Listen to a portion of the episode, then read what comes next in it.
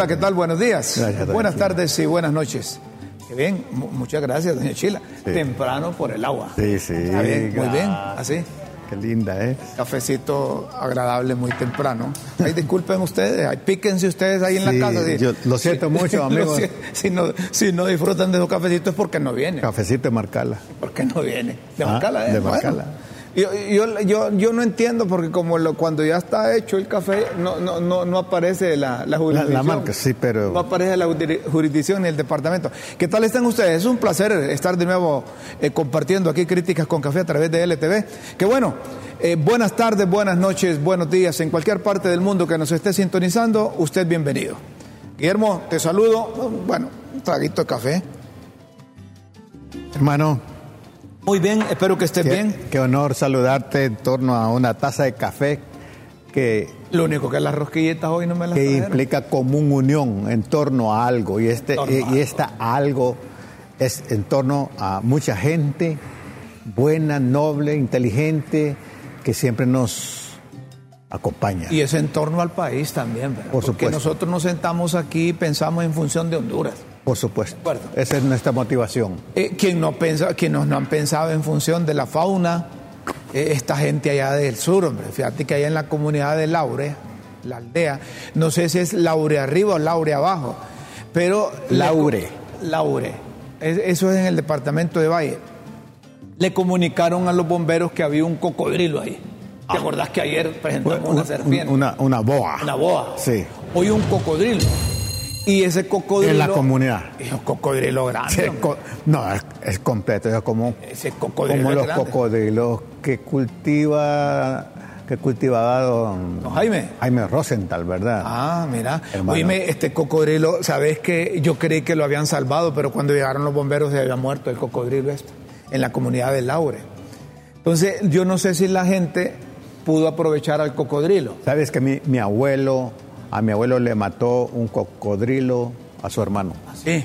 Un, un- un- un hermano de su abuelo. de mi abuelo, y mi abuelo cazaba cocodrilos, Ah. era como una venganza, y cazaba cocodrilos y hacía tauretes de, eh, eh, de la piel de la, de la piel del cocodrilo. Aunque tu abuelo es responsable de que se haya, extinguido entonces. ¿Cómo lo hacía? Eh, era toda una, una técnica que tenía mi abuelo, tiraba al- eh, la carnaza con una, con una estaca y el cocodrilo venía y ahí sacaba. Correcto. Lo que deberían de hacer eh, los expertos, ¿verdad? Ese, ese orientar a la gente cuando estos tienen conocimientos de que hay un animal de estos en, en la laguna. ¿Y qué sería? ¿Por qué moriría? No, eso es, es una buena pregunta. ¿Y qué van a hacer con, con, con- con- con esta especie? Porque eh, la piel la explotan, ¿verdad? Y ahí te pueden salir eh, cualquier cantidad de, de- de carteras. Ah, no, un cocodrilo ya desarrollado eso de ver. Y tiene su, su, su- ¿cuánto? ¿Dos metros? Ah, Pero y porque mira que ese, ese, ese ñoño que está a la par de la 10 es gordito, se ve chiquito a la par del cocodrilo. Parece que come cocodrilo. a saber cuántos animales de- domésticos terminó ese cocodrilo y a saber cuántos, cuántas vidas salvaron también, ¿verdad? También, pues. Sí. Porque cocodrilos eh, que- no que- son muy comunes ver sí. eh, eh, en Y- el y- sur. Y, eso fue en alguna laguna adyacente a eso, alguna es- laguna? eso sí, no sé si es, por ahí hay una especie de laguna. Parece, ¿ves? Parece una especie de laguna. Bueno, vamos a otro tema. Dejamos al cocodrilo que, que- que, como dice doña Chila, que descanse en paz el cocodrilo. Sí. Estará en el Que purgatorio. descanse en paz. Hoy es un día muy especial para los miembros de la sociedad civil. Hoy eh, eh, han sido convocados a una asamblea por parte de Edmundo Oreana Mercado, quien está al frente de la Secretaría contra la Corrupción.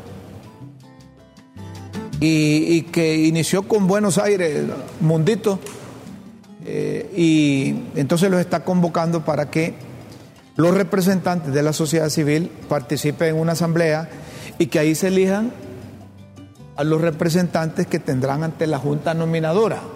La Junta Nominadora, que hubo una ley ahí, no sé si se reglamentó esa ley, eh, pero ahí está esa asamblea. Dejaron a unos afuera. Entre ellos. No, sé, solo sé que son tres organizaciones de la sociedad civil y una que aglutina más de 80. La dejaron. Y no veo bien que hayan dejado afuera organizaciones de la sociedad civil porque hubiesen dado suficiente tiempo para subsanar. Pero en el marco de la reunión de hoy, la coalición anticorrupción llama a las organizaciones de la sociedad civil a elegir representantes que hayan demostrado compromiso con la justicia y no con intereses perversos. Estos intereses perversos que siempre eh, estuvieron al día con eh, procesos anteriores. Para elegir a los y los a y los nuevos magistrados de la Corte Suprema de Justicia, tiene al país entre el mayor desafío y la mejor oportunidad para restaurar la confianza y la legitimidad del Poder Judicial y el Estado de Derecho. Está bien eso. El acceso a la justicia es fundamental para garantizar y proteger en igualdad de condiciones los derechos de cada persona que acude en demanda de justicia. Una Corte Suprema de Justicia con magistradas y magistrados independientes, capaces de comprobada integridad, tiene poder de combatir la injusticias, las injusticias, castigar a los corruptos sin importar quién sea el culpable y volver a un país gobernable, lo cual es indispensable para el desarrollo social, económico y político de la nación. Por estas razones, la coalición anticorrupción hace un llamado para que las 57 organizaciones de la sociedad civil, ya sin incluir aquellas que dejaron afuera, que han sido convocadas para las, por la Secretaría de Transparencia y Lucha contra la Corrupción, participen en el proceso para la postulación y elección de los representantes de las organizaciones de la sociedad civil ante la Junta Nominadora. Voten por la persona que con su trayectoria profesional y personal haya demostrado su interés y compromiso con la justicia y los derechos humanos y no por intereses perversos. Otra vez. Que respondan a grupos privilegiados que utilizan el poder para infringir y debilitar las leyes y enriquecerse a través de la corrupción. Y después perere, perere, perere, perere. Interesante que, subraya allí los perversos. La perversidad. Sí. ¿Verdad? Eh, inicia con, e, con un párrafo así y termina con un párrafo. A mí lo que me gusta eh, es cuando dicen independiente. ¿Y ellos quiénes son? Perdona mi ignorancia. Ellos son miembros de la sociedad civil, no, ya días están ahí. Ya están. Son, son de, los, de las pocas organizaciones rescatables que hay en Honduras, que no se inclinan a favor de un partido de gobierno o a un partido político ellos piensan en función de país, en función de Honduras, y eso es bueno. Pero cuando escucho eh, decir a gente, a políticos, a diputados o a representantes de sectores, una corte independiente. ¿De qué? Pero independiente de qué? ¿Y de quién? También. Porque sí, porque es que eso, eso eh, es decir, no, es que te pregunto porque mira, mira, solo hacemos un paréntesis para asociarlo. Mira lo que sucede en esa en esa Secretaría de Derechos Humanos. Eso es un desorden que hay ahí. Eso está deteriorando en poco tiempo la administración de Doña Xiomara. Y es de derechos humanos. Y es de derechos humanos. Y ahí. Lo mismo que el Ministerio de Trabajo. Allí lo que pasó es que Doña Xiomara, o a saber quién eligió mal, porque llevaron a gente que tiene, al igual que otros del gobierno, un espíritu de venganza arraigado. No, y no. ¿Verdad? Un funcionario, y entonces, hemos dicho aquí, un funcionario, no, a nadie le luce, pero mucho menos a un funcionario ser vengativo. Ser vengativo, porque derechos humanos no tiene línea, no tiene no tiene partido, no tiene sector. Y, sabes cuál más bien sería? Si el derecho humano es, si vos estabas en una oposición política y hacías uso de la bandera de los derechos humanos, esos no deben cambiar porque tu partido llegó al poder. Y la venganza, si es que hubiese venganza de un funcionario, es hacer, hacer el bien y perdonar.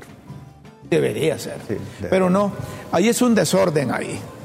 Ahí deberían de, de, yo no sé qué hacer, pero si hablan de derechos humanos deberían de ser sin distingo de ninguna naturaleza.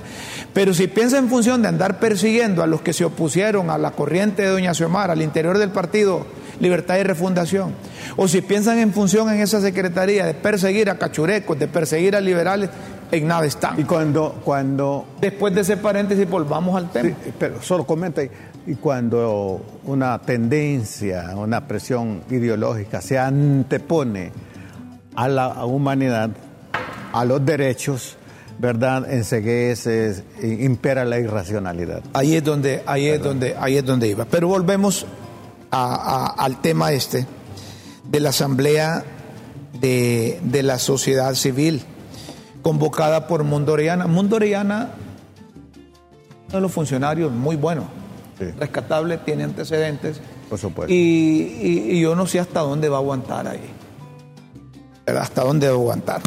Pues para hablar de este tema hemos invitado hoy a Adelmi Araceli Ordóñez Hernández. Ella es miembro del equipo coordinador de la coalición anticorrupción. Y le hemos invitado precisamente porque esta organización se ha caracterizado, quienes integran la coordinación, por llamar pan al pan y vino al vino, ¿verdad? Y entonces cuando ellos hablan de... y eso les da autoridad. Eh, eh, que, cuando ellos hablan de, de, lo, de esa palabra que te gusta a vos, perversos, que no hayan intereses perversos ahí, ¿verdad? Entonces, eh, los califica aún más. No, no, no, no es que me guste. No, no, no, es que, es que, es que vos, vos, hiciste ese énfasis porque claro, pero, como, se mencionó como dos o tres veces. Un sobreénfasis ahí. Correcto. Entonces, Delmi eh, gracias por estar, estar, con nosotros. Estar con nosotros. ¿Y ustedes qué esperan de esta asamblea? ¿Ustedes que, que, realmente eh, ahí va a primar los intereses del país? ¿O creen que esa asamblea ya va amarrada para poner a los, a, los representantes que comulgan con gobierno para que sea más fácil la selección de los que aspiran a convertirse en magistrados? Bienvenido a Críticas con Café. Buenos días. Y siéntase bien. Siéntase cómoda.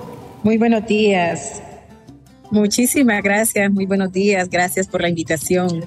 A ustedes, dos amigos de la coalición anticorrupción y bueno, que los ponemos, los conocemos también a título personal. La verdad que es, desde la coalición anticorrupción hemos sido partícipes y hemos sido eh, así como todo el del pueblo hondureño, víctimas de este sistema de justicia que hay en Honduras. Bueno, en el caso de la coalición anti, anticorrupción. Si ustedes recuerdan, ha nacido como la, en un momento determinado como la coalición eh, por la renovación de la MASI, en un primer momento, luego con la pandemia nos constituimos, la, más de 20 organizaciones que conformamos eh, la coalición anticorrupción con este nombre y justamente en pro de luchar contra la corrupción hemos sido testigos de eh, las diversas cárceles de, libertad, los diversos sobreseimientos que les han dado a imputados e imputadas en casos de corrupción que laceran los derechos humanos de las personas. Eh, vimos cómo eh, en el caso de la caja chica de la dama, por ejemplo, en el caso Pandora, eh, y esa es la respuesta que hemos recibido, por eso eh, eh, les menciono, hemos sido víctimas también de este, de este proceso, de este sistema de justicia que tenemos. Y hoy justamente pues tenemos la esperanza de que estas 57 organizaciones que fueron las que son las que están participando en este momento en la asamblea hemos eh, eh, hoy hoy justamente recordaba el proceso de la asamblea anterior en la que estábamos como observadoras en su momento fuimos partícipes de cómo se estaban dando eh, las negociaciones, por ejemplo, desde un inicio y vemos cómo terminó ese proceso en el Congreso Nacional. Hoy como miembros de la coalición esperamos resultados diferentes desde esta asamblea. Hemos eh, visto los currículum de, que se han presentado y en este caso en particular, pues nuestra hermana coalición contra la impunidad ha presentado dos propuestas para que se formen y se han inscrito por parte de la coalición anticorrupción siete de nuestras organizaciones a este proceso. Ahí tenemos personas calificadas que han demostrado durante todo este tiempo que eh, el, respeto a los derechos humanos, que conocen el sistema judicial hondureño, el caso de la abogada eh, Marta Elizabeth Dubón, por ejemplo, que ha estado en estos procesos, que tiene una trayectoria de más de 20 años trabajando con la sociedad civil, pero que también se ha desempeñado con la Asociación de Jueces por la Democracia para eh, que ha trabajado en estos temas de independencia judicial, de acceso a la justicia y que es también importante ver eh, cómo este es un espacio de incidencia a nivel nacional e internacional en temas de impunidad y lucha contra la corrupción. Entonces es importante eh, conocer que la sociedad civil de inicio se va a unir para elegir a la mejor persona que nos va a representar en esta junta nominadora. Y después es importante que como ciudadanía sigamos toda esta trayectoria de ver cómo se va a hacer la elección de los primeros. Ya hoy vemos que hay autonominados también para magistrados y magistradas, pero sí necesitamos elegir una corte independiente, independiente de narcotráfico. Por ejemplo, hemos visto cómo el sistema político en general en Honduras ha estado, antes me decían, bueno, antes el narcotráfico tenía sus aliados y ahora el narcotráfico estaba ahí presente. Entonces es importante que este sea una corte independiente de narcotráfico, de corrupción, de influencias políticas. Eso es vital en este, en este momento y es por ello que como coalición anticorrupción eh, proponemos que desde ese momento de la asamblea se haga esa elección con personas probas en, en, el trabajo eh, en relación a la elección de la Junta Nominadora. y bueno, eh, eh, ahí también tenemos como suplente a, a,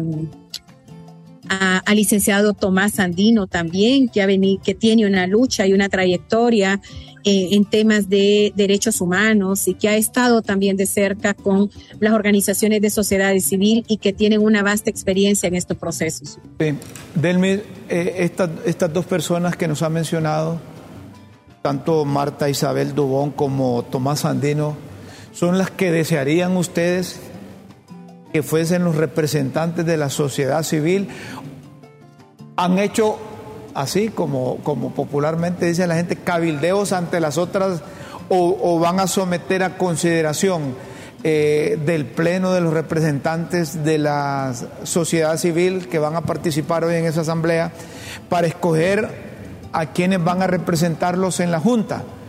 Eh, le pregunto esto porque, claro, cada organización, no digamos ustedes que han seguido de cerca todos los procesos, eh, de elección de la Corte Suprema de Justicia, que siempre concluyen en el Congreso, porque es en el Poder Legislativo donde se eligen a los 15 magistrados, a los 15 magistrados, pero que han seguido de cerca y a qué intereses obedecen, obedecen al final la elección de los 15. Ustedes eh, comparten el criterio que dependiendo de la elección de los representantes de la Junta Nominadora, van a ser seleccionadas las mejores aspirantes a, la Corte Suprema de Justicia o que siempre va a pasar lo mismo en el Congreso.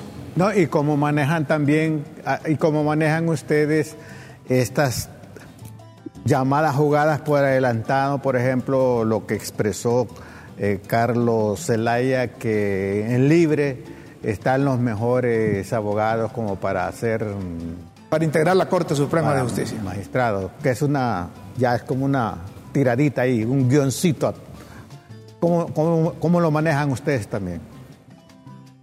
Bueno, precisamente por eso eh, les mencionaba que es importante tener estos procesos de veeduría y estos procesos, que la ciudadanía se involucre, no al final, cuando ya están en la Corte Suprema de Justicia. Aquí se pasa un filtro, recordemos que son 45 abogados y abogadas que se presentan ante las audiencias públicas y el proceso que se va a dar ante el, Poder Legislativo, que si bien es cierto el Poder Legislativo es el último, el que define esas 15, pero que debemos de llevar este proceso también desde inicio. Es importante desde ese momento que se está dando la Junta Nominadora, que se está eligiendo la Junta Nominadora, que vayan las personas capaces, las personas probas. En este sentido, eh, desde la coalición eh, anticorrupción y como les mencionaba, apoyando a la coalición contra la impunidad, que es una coalición hermana eh, en donde convergemos ya entre las dos más de 100 organizaciones de sociedad civil, pues esa es la propuesta que se ha consensuado, pero obviamente que se va a someter a consideración de la Asamblea porque necesitamos procesos transparentes en todos los sentidos. No necesitamos llevar de amarrados y negociadas algunas cosas, pero sí necesitamos procesos transparentes y en este sentido también necesitamos buscar esa unidad de eh, la sociedad civil en este sentido.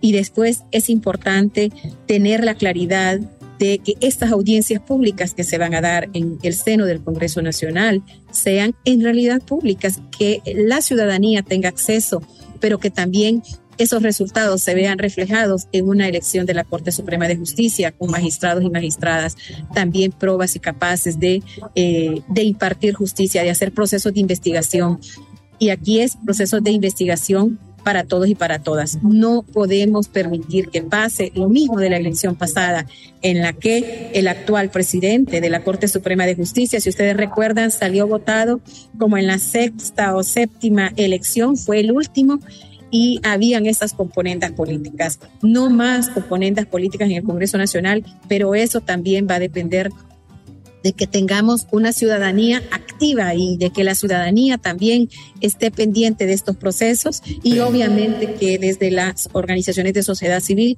también se va a dar este proceso de veduría y de observación a toda eh, a todo este tema de la elección de la Corte Suprema de Justicia.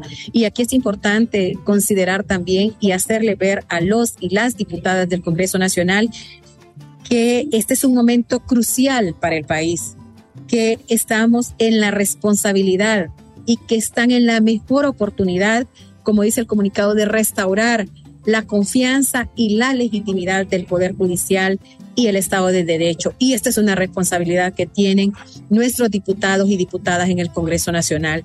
Aquí tienen una oportunidad de oro para demostrarnos que las cosas van a ser diferentes. Y desde eh, el, igual, desde eh, las diferentes bancadas, tienen esa responsabilidad y desde el Congreso de Nacional de darnos otra, una, una lección a la ciudadanía, ¿verdad? Decir, las cosas se están haciendo diferentes en el Congreso Nacional y ya dejamos atrás eh, todas esas negociaciones turbias que se daban y, bueno, eh, que el tilín tilín no prevalezca, ¿verdad? Como ha sido en gobiernos pasados y en procesos eh, electorales pasados. Y aquí viene una pregunta que quizás nosotros las consideramos de cajón, pero, pero que a ustedes eh, no sé si se les ha cruzado por la cabeza. ¿Cómo ustedes van a garantizar? Oiga lo que le voy a preguntar. ¿Cómo ustedes van a garantizar? Como dicen los amigos, oiga bien. Oiga bien. ¿Cómo van a garantizar ustedes que en todo ese proceso que va a ser la Junta Nominadora, no solo van a quedar aspirantes a ser magistrados de una organización política. ¿Cómo ustedes, por ejemplo, pueden, garantizar. que los 45 que va a seleccionar la Junta Nominadora no solo van a formar parte del partido de gobierno? Justamente por eso es necesaria la integración desde el inicio, desde la Junta Nominadora. Eh, y, eso, y eso va a generar esos cambios y va a provocar que en realidad se hagan procesos transparentes. Después, que esas reuniones de la Junta Nominadora sean públicas. Hemos visto en el pasado que las reuniones de la Junta Nominadora eran primero a altas horas de la noche, donde no sabíamos las negociaciones que se daban, y después las personas que han estado representadas en la Junta Nominadora tampoco han respondido a los intereses de la ciudadanía. Creo que es importante que la Junta Nominadora tenga la claridad también de que responde a nueve millones de hondureños y hondureñas que estamos esperando cambios y que estamos esperando que la Corte Suprema de Justicia sea respuesta a todos los casos que hay. Ya como ciudadanía no queremos que haya ese 98% de impunidad que se da a todos los niveles. Y en el caso particular de las mujeres, ya queremos respuestas en todos los femicidios que hay, en los altos índices de violencia contra la mujer que hay.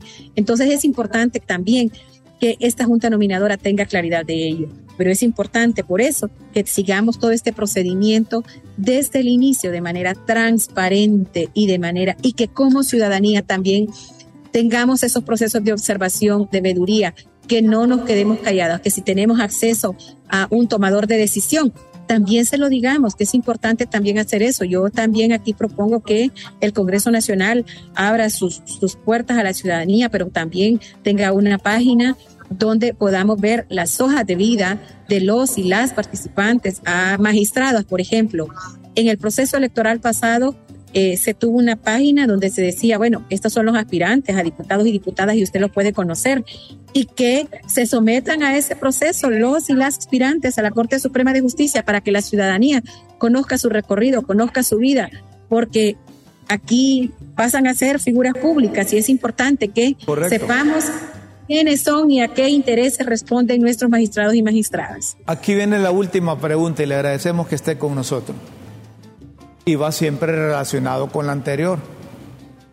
Nosotros centramos la atención en los magistrados que van a elegir, los candidatos a magistrados que van a elegir los del Congreso, pero hemos alejado preocupación de quienes van a conformar la Junta Nominadora. ¿Cómo garantizamos... De los otros sectores. Eh, vamos a ver, ¿cómo garantizamos, por ejemplo, que los de la Junta Nominadora no nos van a salir todos cachurecos? O no nos van a salir todos del Partido Libertad y Refundación, o no nos van a salir todos los de la Junta Nominadora del Partido Liberal. Y que estos, ahí que no le hemos parado bola a nosotros, se reúnen allá y mandan 45 de ellos. Y entonces no le dejan opción al Congreso que seleccionar 15 de ellos. ¿Cómo ustedes, si estamos pidiendo hojas de vida de los que aspiran a ser magistrados, han tenido acceso a las hojas de vida, a los antecedentes, a la militancia de cada uno de esos que van a proponer por parte de las organizaciones de la sociedad civil en esta asamblea para elegir a los representantes, por ejemplo, solo de, solo de las organizaciones de la sociedad civil. Olvidémonos de, la, de, las facultades de derecho, olvidémonos del COET, olvidémonos de, del colegio de abogados. Eh, eh, eh, ¿Cómo garantizar que los que van a integrar la Junta Nominadora son personas honestas, transparentes, probas, éticas, morales, diáfanas, cristalinas, que son unas personas que, que son confiables para el pueblo hondureño. Porque cuando hablamos de una Corte Suprema de Justicia independiente, lo que queremos nosotros es que esa Corte, esa Corte sea como la diosa Temis. Son personas que han hecho un matrimonio con la justicia. Que le dé, correcto, que le dé a cada quien lo suyo y que la justicia en base a las leyes de nosotros sea aplicada como todos queremos y no que haya favoritismo.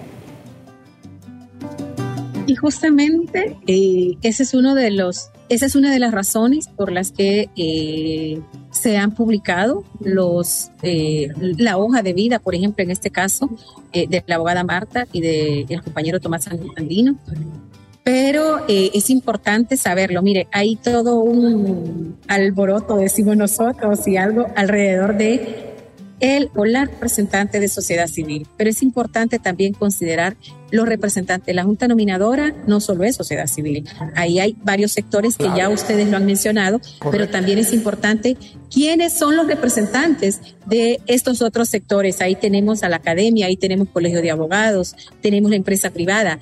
¿Quiénes van a ser los representantes? Porque hay una exigencia muy puntual de varios de los sectores de sociedad civil, pero recordemos que una golondrina no hace verano y que es importante por eso llevar este proceso de manera integral y aquí es importante también ver quiénes van a ser los representantes de la junta, de la junta nominadora, pero también quiénes son, a qué intereses responden estos miembros y miembros de la junta nominadora, para tener conciencia de a quienes podrían proponer o autoproponerse, porque este es un filtro que van a pasar, y estar pendientes de todo este proceso. Y ahí es importante también eh, volcar esa mirada también hacia los demás miembros de la Junta Nominadora, que es donde inicia este proceso, pero también ver estos procesos a lo interno, también las reuniones que se van dando, las jornadas de selección que se van dando a nivel de la Junta Nominadora, el por qué, la revisión de los criterios hay una matriz que la Junta Nominadora después va a trabajar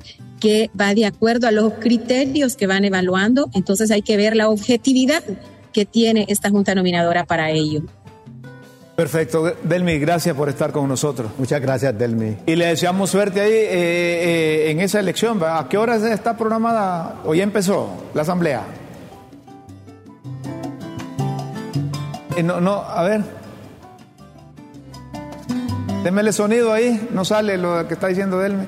Listo, no, yo agradecerles, ya de hecho ya está la, la, la, asamblea, ya estaba convocada. Yo agradecerles enormemente el espacio y estamos a la orden como coalición anticorrupción. Muchas gracias. Muchísimas gracias y buenos días. Muchas gracias, Delme. Delme Araceli Ordóñez Hernández, de la coalición contra la corrupción. Y tiene razón con lo último a nosotros nos gustaría saber quiénes son los, los, seleccionados del COEP. Por supuesto. ¿Quiénes son los seleccionados de los colegios de abogados? Como dice Doña Chila, ¿quiénes son los léperos que van a elegir, que van a elegir, sí, que van a elegir de, las facultades de ciencias jurídicas? ¿Verdad? Sí, así dice, así dice, para, ver cómo es que van a integrar eso. Mira, Porque mira, lo lógico es que si en esta asamblea sacaron a los que estaban a favor de Juan Orlando, que, anduvieron levantando bandera a favor de la reelección de Juan Orlando y que avalaron toda la elección de la Corte Suprema de Justicia, lo lógico es que en esta, en esta nueva decisión van a poner unos seguidores del partido de gobierno. Por supuesto, por supuesto. Eh, mira, eh, a mí me parece que todos los integrantes de esta junta eh, nominadora tienen un gran desafío. Primero, ser, ser honestos consigo mismo, consigo mismo. Segundo, que tengan como fundamento que la justicia impere, que la justicia impere. Hablo de la junta nominadora. Y si tienen esos dos criterios, su honestidad consigo mismo y la aspiración que impere la justicia, me parece que les puede librar de muchos intereses mezquinos. Me dicen que hay que hacer una pausa, pero te voy a dejar una pregunta planteada para que después de la pausa me le dé respuesta. no sea muy difícil. ¿Cuál es el interés de, de, de, llevar de magistrada a Rixi Moncada y a Sonia Marlina Dugo? Te la dejo planteada aquí para que después de la pausa me des una respuesta. Pues, una pausa aquí en una, una pausa aquí en Críticas con Café y luego seguimos. No nos cambie. Estamos en LTV. Nos puede sintonizar en cualquier parte del mundo. www.ltv.hn. Ya volvemos.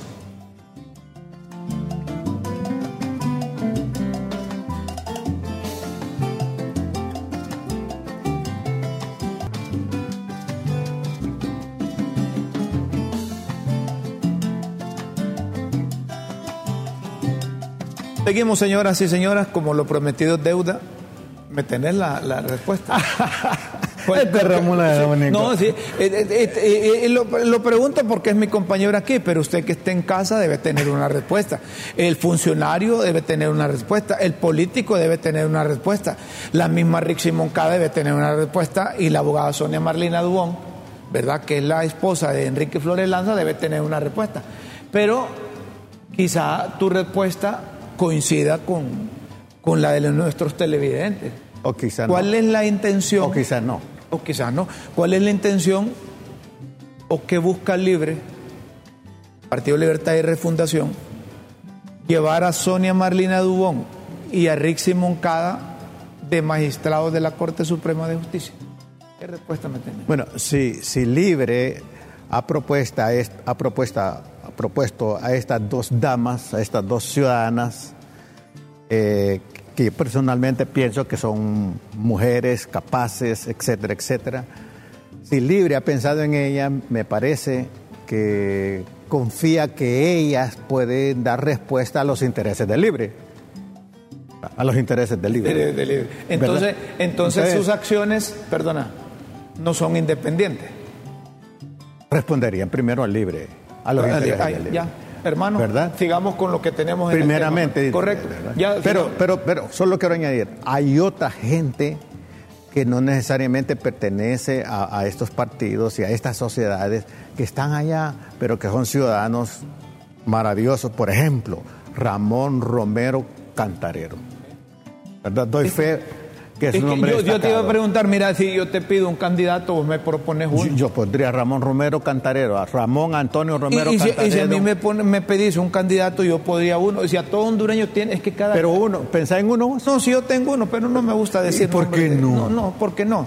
Porque entonces, eh, como. como Si no ciudadano, como- no, como personas que estamos aquí. No, yo como yo lo hago como ciudadano. Sí, como personas que estamos al frente en Críticas con Café, eh, eh, un momento dado nos descalificaríamos cuando ya se elija o critiquemos a aquel. Ah, es que Rómulo quería poner a Guillermo Jiménez, por eso está en contra de Don Pancho. O Guillermo está No, en aquí- contra de, de Don Pancho porque Pero no quería estamos en poner a contra de nadie, Rómulo. aquí, No, no, no, no. Solo, solo a manera de ejemplo. Sí, sí. Solo a manera de ejemplo. Eh, quienes deciden esto son los 128 diputados en el Congreso. Por supuesto. Y son de todos los partidos. De todos los partidos. Está bien que ensayemos con, con- con que haya democracia. pero ¿Sabes por qué lo hago yo? ¿Sabes por qué lo hago? Como ciudadano, no tanto como, como, como comunicador, como ciudadano, sí puedo dar alguna luz. Pero yo estoy de acuerdo contigo que quien lo decide, es otras instancias. Es que claro, cuando hablan de pueblo, ¿a qué pueblo se refieren? pues? Así es. la pregunta. Así es. Vamos a otro tema, señoras y señores. Buenas noticias para la mosquitia. José Manuel Mateos, secretario de Salud, está anunciando que hay dos médicos. Porque es que los médicos no les gusta ir a- allá a la mosquitia porque están abandonados, aislados, casi discriminados. No saben lo que sucede en el resto del país. Pero el propio ministro anunció esta buena nueva para los, de gracias a Dios, para la población de la mosquitia hondureña. Ya tienen médicos, que cuesta hallar médicos que vayan para allá. Interesante. ¿no? Escuchamos al ministro. Pueblo de la Mosquitia, hoy tenemos gratas noticias para ustedes. Gracias a Dios al trabajo que ha hecho esta Secretaría bajo las órdenes de nuestra presidenta Xiomara Castro y al esfuerzo diario de la diputada Erika Urtecho, hemos conseguido el primer cirujano para ustedes. Llega a partir de mañana el doctor Carlos Estrada Poveda, quien junto a su esposa, la doctora Mejía, irán a trabajar al hospital de Puerto Lempira a partir de mañana. También les garantizamos que les pondremos la planta de oxígeno en breve a través de fondos del Fondo Global que nos la estará donando para el hospital de Puerto Lempira. Bienvenidos al sistema de salud, doctores, y bienvenidos a trabajar a su tierra, a Honduras. Diputada.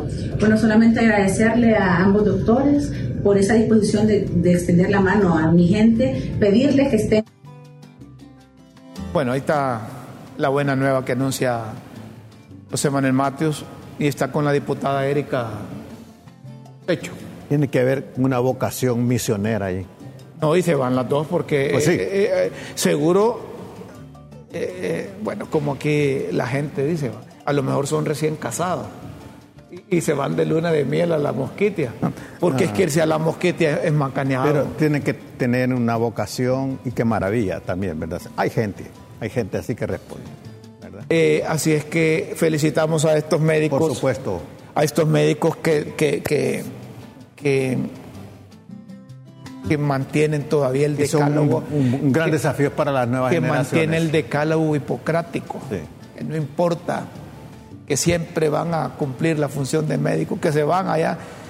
Hay un montón de médicos que le ofrecen, uy, allá Me no, decía hombre, un- si un- solo en pasajes se gasta Me tanto. decía un amigo, amigo médico cubano, esto de, de ser médico necesita una vocación así, apostólica. Y, y- y esto que los cubanos es una vocación obligada, porque si no, si no, allá te quedas, no te dejan salir. Muy bien. Bueno, a propósito de bodas, mira que eh, estamos en el mes de la familia, el mes de agosto. Y en Hay bodas de buen corazón en Tegucigalpa. De buen corazón. Sí, es que, el- es que el alcalde dice que es la ciudad de buen corazón, dice. Ah, ya. Entonces hay bodas de buen corazón. De buen corazón. Hay bodas gratis. Entonces eh, ya el alcalde... Las de mal corazón serían la, esa, esa la brava. Pero esas bodas de mal corazón yo no creo que haya. Pues era por arreglos.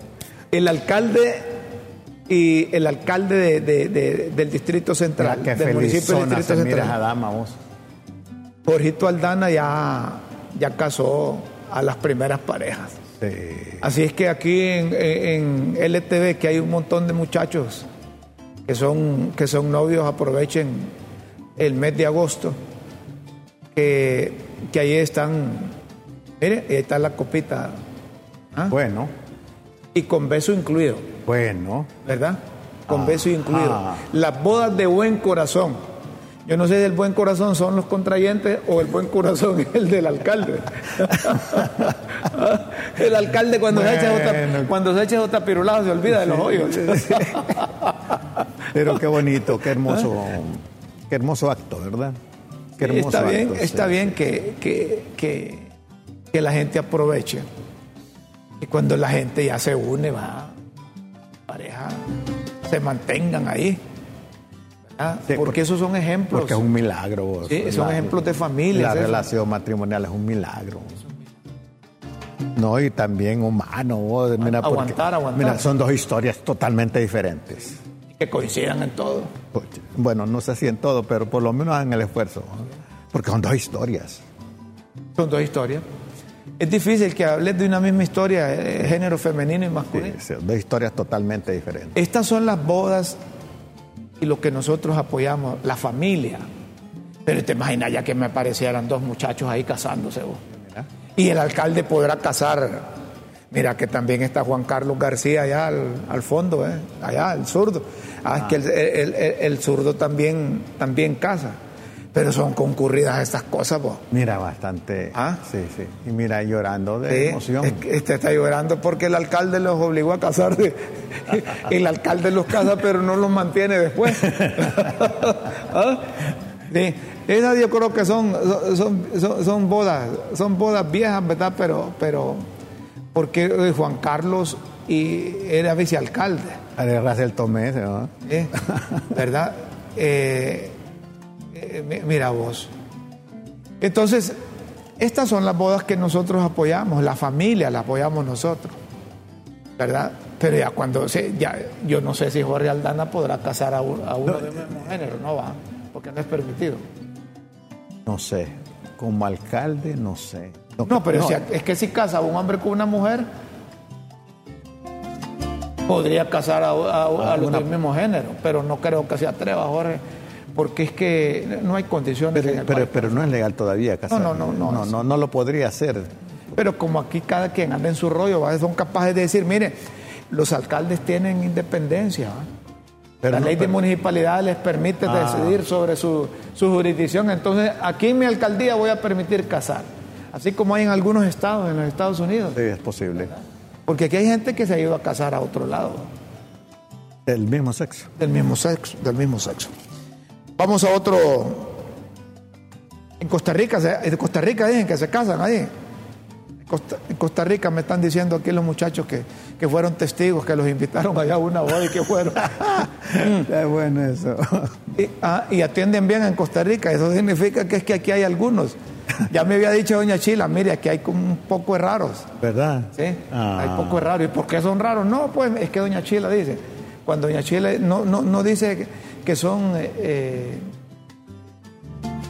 que no son del género femenino ni masculino. Son raros. Que son raros. Sí. Entonces están diciendo ya el eslogan, no somos machos, pero somos muchos. Ah. Dicen aquí los muchachos. Bueno, vamos a otro tema. Eh, ley de colaboración especial. El Ministerio Público, coordinación con, con miembros del Congreso, están buscando una ley de colaboración especial, quizá que les permita realizar mejor las investigaciones, obtener más elementos de juicio, sustentar requerimientos para cuando ante los órganos jurisdiccionales tengan que ir a, acusar, pues tengan elementos, tengan eh, fundamentos. Que sea en base a pruebas. Y que sea en base, en base a pruebas. No a Lo- subjetividades, ni a chismes, ni a rumores, sino... Sí, pero lo que me preocupa es que no sé si con esta ley, vos que sos mayor que yo, Guillermo, ¿En qué? con esta ley en años, Ajá. eh, con esta ley de colaboración especial, no estaremos volviendo al orejismo allá de los Pero años te 70. digo, pero te digo año 70. que sí, que, que por, porque como ha prevalecido en muchos casos el, oroji- el orejismo, ¿Sí? eh, el- los sapos, los soplones, los chismes, los rumores, porque una de las características del rumor es que nunca identifica la fuente, el rumor, Ah, al igual que el opinionismo. Entonces me parece que para evitar todas esas prácticas subjetivas, tienen que reglamentar, tienen que, que, eh, poner elementos racionales, ¿verdad? Para que no se vaya a prostituir algo, ¿no? Eh, hay que prestarle atención a estas cosas. claro. Eh, como, me dice- parece correcto que se regule legalmente. como dicen las viejitas, como decía mi abuela, por hacer un, un bonito, Hace con feo. va- va- van a hacer un feo. ¿eh? Sí, pero porque, fíjate, porque eso fue terrible. Es horrible. Eso fue terrible en la década de los 80, Sí, sí, sí. cuando estábamos en plena Guerra Fría. Y aquí había gente que se ganaba su salario chismeando a Sí, otros. sí, sí, sí, sí. Y había una persecución tenaz del Estado contra aquella gente que pensaba distinto a otro. Sí, sí, sí, sí, sí. ¿Te acordás? Yo, yo, yo, yo recuerdo, yo Sí, y entonces- vengo de ahí, de, de esa eh, escuela, pues. Entonces, quizás los jóvenes que nacieron después del 80 no recuerdan estas cosas. Pero para eso nosotros se las ponemos al día. Antes había una persecución de dirigentes sindicales, de dirigentes porque obreros, pensaras diferente, porque pensaras diferente. Al porque- gobierno. Porque sí, y, y porque podías abrazar una X tendencia política, ideológica, ya se te perseguía. pues. Entonces, si este, este anda, anda, anda en malos pasos. A mí me tocó, me tocó, yo fui, fui miembro de eh, fundador del Comité de Derechos Humanos en la década de los 80. de los 80, que era complicado. horrible. Con un- Custodio. sí, cuando uno salía de la casa, era se despedía como para no volver. Se despedía. Sí, es cierto. La verdad, la verdad. Y muchos desaparecieron. Y muchos desaparecieron. Pero entonces nosotros lo que queremos evitar y pre- prever es que vaya a suceder lo mismo. Qué bueno que tocas eso, Romulo. ¿Verdad? Porque en tiempos pasados mucha gente vivía de- del chisme, vivía de soplar, Sí. vivía, ¿cómo es que decimos vos? Ah, que eran sapos, Sapos, dice, aquí me sí, dices, eran sa- sapos, sapos, dice, mira, que, mira la gente, este, este es mayor que nosotros también, el, El- que tenemos el ahí arriba, Ana sapismo. por eso nos recuerda, ¿ah? el, famoso práctica zapista. Zapista. Me dicen que tenemos una pausa, vamos a hacer una pausa y luego vamos a, a volver. Los nacionalistas, oigan ustedes, los nacionalistas están oponiéndose a esa escoba roja y negra, porque dicen que no están dejando títeres con cabeza ahí en las instituciones del Estado, que a todos los cachurecos les están dando el sobre. Ya volvemos aquí en Críticas con Café.